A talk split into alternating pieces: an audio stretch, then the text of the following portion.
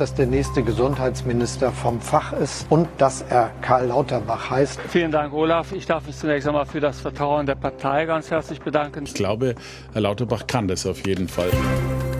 News Junkies. Was du heute wissen musst. Ein Info-Radio-Podcast. Die Ampel steht jetzt wirklich. Am Mittwoch kann Olaf Scholz gewählt werden. Ja, bei den Grünen, da hat es ja etwas länger gedauert. Da kam die Entscheidung erst heute Nachmittag. Die Grünen, die haben sich Zeit gelassen und seitdem ist klar, die Koalition steht. FDP, SPD und eben auch die grüne Basis alle drei haben Ja gesagt. Ja, haben die Grünen ja so an sich, dass bei ihnen die Parteimitglieder, die Basis abstimmt. Mhm. Was aber auch feststeht, wer als Ampel künftig regiert, also die Ministerriege, die wurde nämlich heute vervollständigt. Und das ist ja auch irgendwie so ein bisschen schade, ne? Diese Zeit des Spekulierens, die ist jetzt vorbei und eigentlich hat das ja auch Spaß gemacht. Absolut. Und vor allem die Frage, wer jetzt Gesundheitsminister wird. Karl Lauterbach oder doch nicht Karl Lauterbach? die Spannung stieg quasi ins Unermessliche. Aber seit 10 Uhr heute wissen wir, er wird's. Ja, darüber sprechen wir heute. Wir sind heute Martin Spiller und Ann-Christine Schenten. Hallo. Hi. Ja, euer Lauterbach, der kommt gleich. Aber zuerst schauen wir noch mal kurz auf die Grünen. Und erst seit eben, seit 14.30 Uhr, wissen wir, wie die Parteibasis abgestimmt hat. 125.000 Mitglieder der Grünen. Und da ging es sowohl um den Koalitionsvertrag selbst, mehr Fortschritt wagen, als auch die Personalriege für die neue Regierung. Das Ergebnis, 88 Prozent der Mitglieder haben für eine Regierungsbeteiligung der Grünen in der Ampel gestimmt. Immerhin. Also ich hätte ja sogar mit mehr Ablehnung gerechnet. Vor allem so wegen Klimapolitik, Verkehrspolitik, da gab es ja auch viel Kritik. Äh, Kabarettist Florian Schröder, der nannte das Vertragswerk schon die gelben Seiten. Aber gut, es winkt eine Regierungsbeteiligung. Ja, genau. Die Grünen, die besetzen dann jetzt also ja auch das Außenministerium mit Annalena Baerbock, das Ministerium für Wirtschaft und Klimaschutz mhm. mit Vizekanzler Robert Habeck und auch das Familienministerium. Das übernimmt Anne Spiegel. Das Umweltressort, das übernimmt Steffi Lemke und das Agrarministerium Cem Özdemir. Letzteres fanden ja vor allem ja die im linken Parteiflügel nicht so gut. Viele mhm. hätten sich da gerne Anton Hofreiter als Minister gewünscht. Ja, und fragen sich so ein bisschen, was Cem Özdemir denn jemals in seinem Leben auf dem Bauernhof so gemacht hat. Wer weiß, auch die FDP, die hat ja ihre Minister schon benannt, allen voran ja Finanzminister Christian Lindner, dann der Verkehrsminister, der neue wird Volker Wissing, dann neuer Justizminister Marco Buschmann und dann die einzige Frau wird Bildungsministerin Bettina Stark-Watzinger. Die SPD, die fehlte noch als letzte der drei Ampelparteien. Die hat sich noch Zeit gelassen, eben bis heute. Und um 10 Uhr trat dann der designierte Bundeskanzler vor die Presse im Willy Brandt-Haus in Berlin, um seine Ministerriege vorzustellen. Ja, da haben wir natürlich alle mit Spannung drauf geschaut. Ja. Es ging ja dabei um die Ministerien für Arbeit und Soziales zum Beispiel. Mhm. Und hier galt ja Hubertus Heil als gesetzt. Und weißt du, wie Scholz den heute vorgestellt hat? Möchte ich Ihnen fast schon einen Schlachtross, ein Niedersachsenross äh, vorstellen, das wir wieder in das Kabinett berufen mhm. wollen. Ein Niedersachsenross. Der muss Mann wird sich, sich gefreut ja, haben. Muss man sich erstmal trauen, das sozusagen. Aber dann gibt es ja noch mehr Ressorts. Bauen, Gesundheit, Inneres, Verteidigung und das Ressort für wirtschaftliche Zusammenarbeit und Entwicklung. Und auch das Kanzleramt. Das stellt mhm. ja die SPD. Tja, und wer macht das? Tja, gehen wir mal durch. Also Kanzleramtsminister hast du zuletzt erwähnt. Das mhm. wird wohl Wolfgang Schmidt. Den bringt Scholz aus Hamburg mit. Ein enger Vertrauter, ein langer politischer Weggefährter. Ist derzeit Staatssekretär im Finanzministerium. Ja, und da war man sich auch eigentlich sicher, dass er das macht. Dann Verteidigungsministerin. Das soll die bisherige Justizministerin Christine Lamprecht werden. Das Justizministerium, haben wir vorhin gehört, geht ja an die FDP. Und Christine Lamprecht die kennen die meisten vielleicht schon so ein bisschen. Die war eigentlich auch schon spekuliert für dieses hm. Amt. Ähnlich ja auch äh, Svenja Schulze. Auch die wechselt aber das Ministerium. Äh, macht ja bislang Umwelt. Mhm. Das kriegen ja die Grünen. Und Svenja Schulze, die übernimmt das Entwicklungshilfeministerium. Ja, genau. Und dann das neue Ministerium, das Bundesministerium für Bauen und Wohnen. Das soll Clara Geiwitz werden. Die kommt aus Potsdam. Und das ist die Frau, mit der sich Scholz vor zwei Jahren gemeinsam erfolglos um den Parteivorsitz beworben hatte ja. bei der SPD. Und dann ist da das Bundesinnenministerium, ein zentrales Ministerium. Ja. Dafür ist Nancy Faeser vorgesehen. Ja, und ich musste die heute Morgen, muss ich ganz ehrlich sein, erstmal googeln. Und ich glaube, ich bin da auch nicht die Einzige. Ja. Die kennt nicht jeder. Man kann sich kaum ausmalen, wie viele Leute da googeln mussten. Kleiner Tipp übrigens, Nancy Faeser schreibt man nicht wie in Star Trek mit P-H-A, sondern F-A-E. Die kommt aus Hessen, aus Bad Soden, ist Rechtsanwältin, ist aber vor allem SPD-Landeschefin in Hessen, auch Vorsitzende der Landtagsfraktion, also Oppositionsführerin. Und ähm, ja, ihre nach eigenen Angaben jetzt wichtigste Aufgabe, die Bekämpfung des Rechtsextremismus. ja, und damit ist ja auch zum ersten Mal eine Frau die Bundesinnenministerin. Aus meiner Sicht ist das auch Zeit, dass wir eine so schwierige Aufgabe, die mit der Sicherheit unseres Landes verbunden ist, in die Hände einer erfahrenen und mit dem Thema bestens bekannten Frau aus Deutschland legen. Noch besser fand ich ja diese Parole heute von Scholz. Sicherheit wird in dieser Regierung in den Händen starker Frauen liegen. Ja, das bezog sich allerdings nicht nur auf Faser, sondern auch auf Christine Lamprecht. Und dann der wohl heimliche Star der künftigen Bundesregierung. Karl Lauterbach wird doch Gesundheitsminister, wird die neuesten Harvard-Studien im Ministerrang präsentieren. Ja, das war ja eigentlich die spannendste Entscheidung heute. Ne? Die Corona-Pandemie, das war laut Scholz natürlich auch der ausschlaggebende Grund, warum Lauterbach das jetzt machen darf.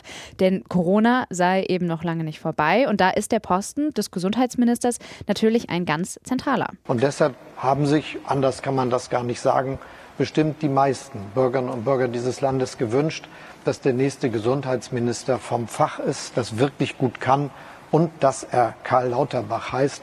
Er wird es. Er wird es. Gesundheitsminister der Herzen quasi. Obwohl das wahrscheinlich nicht alle in der Partei so sehen, kommen wir später noch drauf. Seinerseits hat sich Karl Lauterbach natürlich für das angesprochene große Vertrauen bedankt. Vielen Dank, Olaf. Ich darf mich zunächst einmal für das Vertrauen der Partei ganz herzlich bedanken für diese wichtige Aufgabe. Aber ich möchte mich auch bedanken für die vielen zustimmenden Worte, die ich aus der Bevölkerung bekommen habe. Das wird ein wichtiges Amt werden. Wir müssen diese Pandemie bekämpfen. Die Pandemie wird länger dauern, als viele denken. Wir werden das aber schaffen. Und wir werden darüber hinaus das Gesundheitssystem stärken. Ja, gerade hatten wir es von den starken Frauen. Jetzt also doch ein Mann als Bundesgesundheitsminister. Ja, und trotzdem hat Scholz mit dieser Riege seine Quote erfüllt. Die SPD hat in diesem Kabinett sieben Ministerinnen und Minister zu besetzen. Wir sind uns sicher, dass es richtig ist, dass in dieser Zusammensetzung wir vier Frauen und drei Männer vorschlagen wollen. Das entspricht der Gesellschaft, in der wir leben, in der Männer und Frauen jeweils die Hälfte der Bevölkerung ausmachten und wo es dann auch dazugehören muss, dass die Frauen die Hälfte der Macht haben. Ja, das ist aber tatsächlich nur in der SPD jetzt der Fall. Insgesamt gehören dem Kabinett künftig nämlich neun Männer und acht Frauen an. Ehrlich gesagt haben wir heute alle in erster Linie auf diese eine Entscheidung gewartet. Wer wird Gesundheitsminister? Ja, Martin, hast du damit gerechnet, dass es Lauterbach wird? Puh. Also erstmal lange Zeit nicht, aber so in den letzten Tagen hatte man schon das Gefühl, der positioniert sich so ein bisschen. Ja. Und als dann ausgerechnet Markus Söder bei Anne Will sich geäußert hat, da war ich mir schon relativ sicher. Wir bräuchten da jetzt keinen Minister oder Ministerin, der 100 Tage Einarbeitungszeit braucht, sondern eigentlich muss das äh, keine 10 Minuten Einarbeitungszeit sein. Und ich glaube, Herr Lauterbach kann das auf jeden Fall. Also Das sei jetzt ganz, äh, ganz objektiv. Also ich würde das begrüßen. Ich stimme dir dazu. Vor einer Woche hätte ich auch noch gesagt, er wird es auf keinen Fall. Aber ganz ehrlich, ich glaube, Twitter Deutschland hat da einiges dazu beigetragen, dass sich äh, ja das Blatt für Lauterbach nochmal gewendet hat. Also ich glaube, Lauterbach ist auch so ein bisschen ja der Twitter-Gesundheitsminister, den wir jetzt haben. Wollte ich gerade sagen, er ist doch derjenige, der bei Twitter immer schreibt. Hätte aber auch schief gehen können. Also, ihr haben es ja eben schon anklingen lassen. Vor allem die paritätische Aufteilung in der SPD. Also das Ziel, dass das Kabinett insgesamt zu 50 Prozent aus Männern und zu 50 Prozent aus Frauen bestehen wird. Das hätte Lauterbach zum Verhängnis werden können. Denn die FDP, die hat ja gemeinerweise drei Männer als Minister und nur eine einzige Frau als Ministerin ins Rennen geschickt. Ja, und dann musste Scholz zwangsläufig irgendwie nachkorrigieren, das Ganze wieder ausgleichen. Ja, die gesundheitspolitische Sprecherin der SPD ist aktuell Sabine Dittmar und die wurde auch ziemlich hoch für das Amt der Gesundheitsministerin gehandelt. Allerdings ist die eben der Öffentlichkeit jetzt nicht so richtig bekannt. Auf Twitter war ja im Vorfeld eine Diskussion über die Frauenquote im Kabinett entbrannt. Friedrich Merz von der CDU, der hat sich noch Anfang Dezember auf Twitter echauffiert. Er hat geschrieben, man kann von Karl Lauterbach halten, was man will. Aber dass er als Gesicht der SPD-Gesundheitspolitik nicht Minister wird, nur weil er nicht Caroline heißt, das ist absurd. Ja, da hatten wir jetzt ein bisschen zu früh rumgerumpelt. Er hat auch direkt auf den Deckel bekommen, zum Beispiel vom neuen SPD-Generalsekretär Kevin Kühnert. Also die SPD, die hat jetzt durchaus ein Kabinett aufgestellt, das zeigt, Kompetenzfragen und Fragen der Parität, die müssen sich nicht unbedingt in die Quere kommen. Nee, aber es ist eben auch immer klar, Lauterbach ist bei einigen in seiner Partei nicht besonders beliebt. Der sitzt eben lieber mal in Talkshows, als Parteiarbeit zu machen, heißt es oft, er gilt als sehr nerdig mit seinen ganzen Harvard-Berichten, aus denen er immer zitiert. Er kann auch schon mal unangenehm unangenehm werden. Manche werfen ihm sogar Narzissmus vor. Ja, alles Vorwürfe, die mhm. aber ja nicht unbedingt gegen seine Kompetenz als Gesundheitsminister sprechen. Immerhin kann er die Harvard-Studien wirklich verstehen und lesen. Karl Lauterbach stellt sich zwar in den Mittelpunkt, aber er ist eben dabei informiert und das hat ihm dann am Ende wohl dabei geholfen, den Posten zu holen.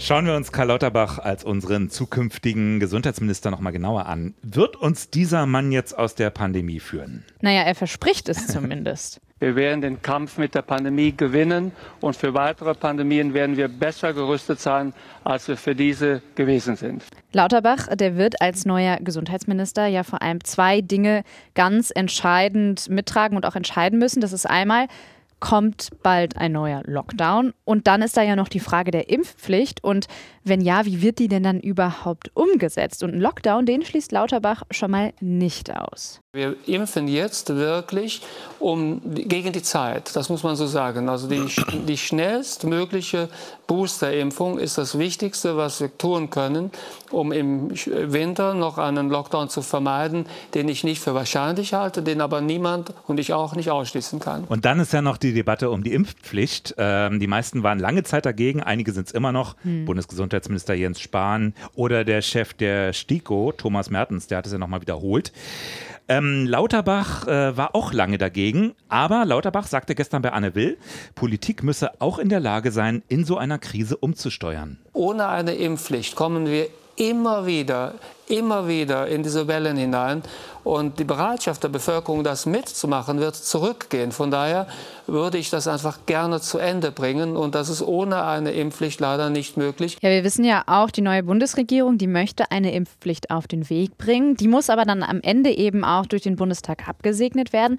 Sollte sie kommen, dann wird sie wohl unter dem neuen Gesundheitsminister Karl Lauterbach streng kontrolliert werden. Das heißt, wenn der Bundestag, wenn der Deutsche Bundestag zu dieser Entscheidung kommt, dann kann es nur funktionieren, indem es entsprechende Konventionalstrafen gibt. Es wird niemand zum Impfen vorgeführt oder so. Das ist ganz klar. Aber ohne diese Strafen wird es nicht gehen. Also Karl Lauterbach, der scheint ziemlich genau zu wissen, welche Mittel er als Gesundheitsminister gegen die vierte Welle in der Hand hat. Er ist ja auch jemand, der so das Prinzip der Wissenschaft, also dass eben Erkenntnisse sich auch verändern können und dass man dann eben auch Handlungen anpassen muss, mhm. der das für sich nutzt und der auch da nicht gegen ist. Jens Spahn, dem ist es ja schon schwer gefallen, von vergangenen Entscheidungen abzurücken. Wobei als Gesundheitsminister wird Karl Lauterbach nicht nur gegen die vierte Corona-Welle zu kämpfen haben, mhm. wird zusätzlich die große Aufgabe haben, den Pflegenotstand zu lösen, mehr Stellen zu schaffen, den Beruf wieder attraktiv, lukrativ zu machen in erster Linie für die Pflegenden, nicht für die Konzerne. Ja, Lauterbach, der wirkt eben stark und auch erfahren im mhm. Kampf gegen Corona. Das ist ja auch seine große Stärke. Aber es gibt auch Kritik gegen ihn von 2001 bis 2013. Da saß er nämlich im Aufsichtsrat der Rhön AG. Das ist ein privater Krankenhausbetreiber. Ihm wird unter anderem von Bürgerinitiativen vorgeworfen, ähm, unter der damaligen Gesundheitsministerin Ulla Schmidt die Privatisierung von Krankenhäusern und damit auch Krankenhausschließungen vorangetrieben mhm. zu haben. Kritik Kritik zum Beispiel auch von Dietmar Bartsch von der Linkspartei. Der hatte Lauterbach dafür kritisiert, dass er vor zwei Jahren jede zweite Klinik schließen wollte, um genug Personal in den anderen, den verbliebenen Kliniken zu haben. Hatte Lauterbach damals auf Twitter gefordert. Wobei Bartsch hat dann noch hinzugefügt heute über Lauterbach ganz milde, er habe in der Pandemie sicher dazugelernt. Krankenhäuser sollten Menschen in erster Linie gesund machen, nicht Profite. Ja, der Pflegenotstand, der wird neben der vierten Welle sicher das Thema sein, an dem sich Lauterbach messen lassen werden muss. Diese beiden Themen, die hängen ja auch miteinander zusammen. Und was Covid angeht, er muss jetzt eben das, was er die ganze Zeit in den Talkshows gesagt hat und auf Twitter gefordert hat, eben auch in die Tat umsetzen. Und er wird Lösungen anbieten mhm. müssen. Allerdings geht die Kritik an Lauterbach noch weiter. Seine Aussagen zu Covid auf Twitter zum Beispiel, die seien nicht immer von Fakten gedeckt, heißt es manchmal. Sagt zum Beispiel auch der ARD Faktenfinder auf tagesschau.de. Beispiel Long Covid, da schrieb Lauterbach Mitte Oktober auf Twitter, für die vielen, die Covid überstanden haben, muss noch viel getan werden. Studien zeigen klar, dass die Krankheit den Prozess der Alterung deutlich beschleunigt. Man altert im Zeitraffer und wird gegen chronische Krankheiten anfälliger sein. Ja, der Berliner Virologe Jonas Schmidt-Schanasit, der hat da entgegnet, dass Lauterbach ja da wissenschaftlich unklar argumentieren hm. würde. Bisher gäbe es nur eine Studie zu diesem Thema und Lauterbach spricht eben von mehreren. Also das Thema, das sei gar nicht ausreichend erforscht, um da jetzt solche Befürchtungen zu wecken. Tja, Lauterbach redet viel, twittert viel, dabei manchmal auch ein bisschen spekulativ. Als Gesundheitsminister wird er da nochmal genauer hinschauen müssen, wenn er seinen guten Ruf als Covid-Kenner nicht verlieren will. Also die Erwartungen an Lauterbach, die sind hoch, vielleicht so hoch wie an keinen anderen der kommenden Bundesminister und Ministerinnen. Aber er hat sich ja jetzt auch wirklich zwei Jahre auf dieses Amt beworben. Ja, und wahrscheinlich ist auch noch nie ein Minister, muss man ganz ehrlich sagen, so gut vorbereitet gewesen auf dieses Amt wie jetzt Karl Lauterbach. Ja, war ein aufregender Start in die Woche heute. Wir kommen einer Bundesregierung immer näher. Die Ampel, die wird langsam aber sicher Realität. Schauen wir mal kurz, was noch wichtig war heute. Genau, in Österreich, da gibt es ja auch einen neuen Bundeskanzler. Die sind ja mal momentan wieder. mal wieder, die sind ein bisschen schneller unterwegs als äh, in Deutschland momentan. Ja, diesmal ist der Name Karl Nehammer, muss man sich merken. Der bisherige österreichische Innenminister, der wurde heute vereidigt und der kommt ebenfalls von der konservativen österreichischen ÖVP. Ja, wir bleiben im Ausland. Wir schauen mal kurz nach Myanmar. Dort wurde heute die entmachtete Regierungschefin Suu Kyi zu zwei Jahren Haft verurteilt, vorgeworfen, wird ihr die Anstiftung von Protesten und der Verstoß gegen Corona-Maßnahmen. Mhm. Seit dem Militärputsch in Myanmar im Frühjahr stand ja die Friedensnobelpreisträgerin unter Hausarrest. Mhm. Bei Protesten gegen die Militärregierung sind bereits über 1300 Menschen ums Leben gekommen. Rund 10.000 wurden festgenommen. Ja, wir schließen die Folge mal mit dem Satz Habemus Gesundheitsminister, oder? Ja, unsere Worte des Tages. Damit verabschieden wir uns aus dieser Folge von den News Junkies. Mittwoch schauen wir ganz bestimmt nochmal auf die neue Regierung, denn dann soll ja Olaf Scholz zum Kanzler gewählt werden. Wir hören uns aber morgen schon wieder. Genau, die News Junkies dann wieder mit Ann-Christine Schenten und Martin Spiller. Und bis dahin schreibt uns gerne wieder an newsjunkies.inforadio.de. Wir sagen Tschüss. Tschüss. News Junkies was du heute wissen musst. Ein Podcast von Inforadio.